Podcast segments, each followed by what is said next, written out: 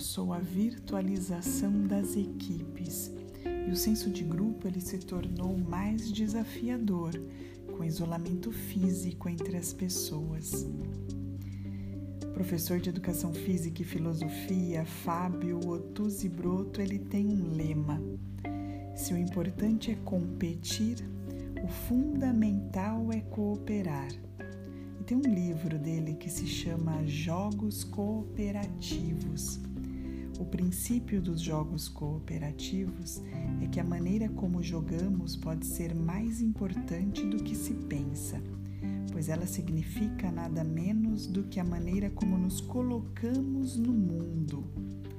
Existem dois tipos de estilos e atitudes possíveis quando propomos a um grupo que façam alguma coisa juntos. De acordo com o Fábio, eles podem jogar contra o outro, o que ocorre? Porque a competição é um processo condicionado que utilizamos para nosso crescimento, pois fomos treinados via família, escola, mídias e diversos outros meios para aceitarmos que esse processo é o único. Ou podemos jogar com o outro. E desse modo, a cooperação surge no momento em que percebemos o verdadeiro significado da consciência de grupo, sem olharmos para nós mesmos como seres separados dos outros, quando vemos nosso elo com toda a humanidade, a natureza e o cosmos.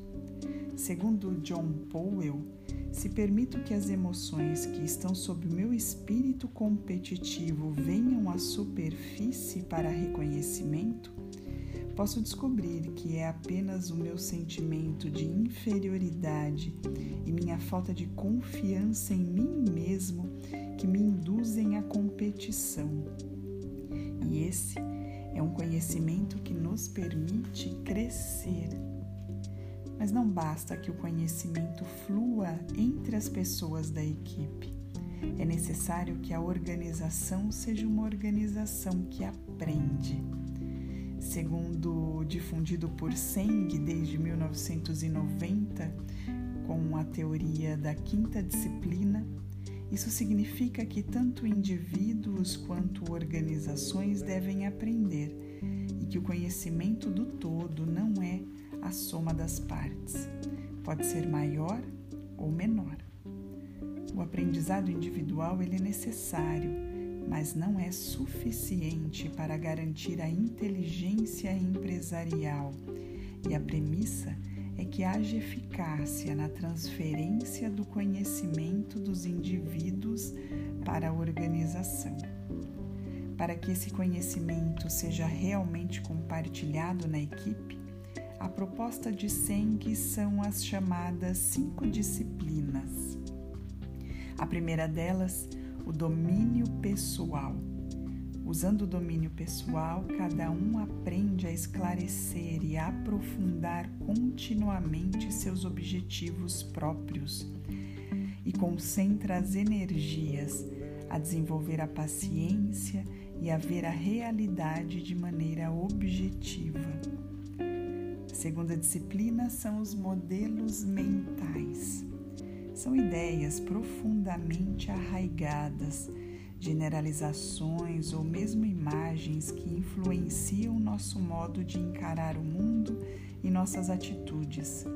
Para minimizar conflitos, deve ser entendido pelo líder, pelo grupo e pelo próprio indivíduo que cada pessoa tem modelo mental diferente. Ter pontos de vista diferentes sobre as questões pode ser uma qualidade da equipe, quando todos fazem o esforço de entender um ao outro. Terceira disciplina são os objetivos comuns. São objetivos, valores e compromissos assumidos em conjunto pelos membros da organização interna consiste na busca de visões compartilhadas de futuro. A quarta disciplina é a aprendizagem em grupo. Começa com o diálogo, a capacidade dos membros do grupo de levantarem ideias e participarem de um raciocínio conjunto para a criação de um novo conhecimento coletivo. E por fim, a quinta disciplina, o raciocínio sistêmico. Conhecimentos e instrumentos que têm por objetivo tornar mais claro o conjunto dos processos operacionais e, com isso, mostrar as modificações a serem feitas para sua melhoria. O raciocínio sistêmico ele integra as outras quatro disciplinas, reforçando cada uma delas. Está sempre mostrando que o todo pode ser maior que a soma de suas partes.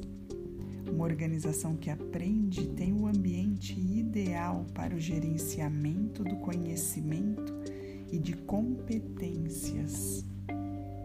E quem somos nós nesse jogo? Nós escolhemos jogar contra o outro ou jogamos com o outro.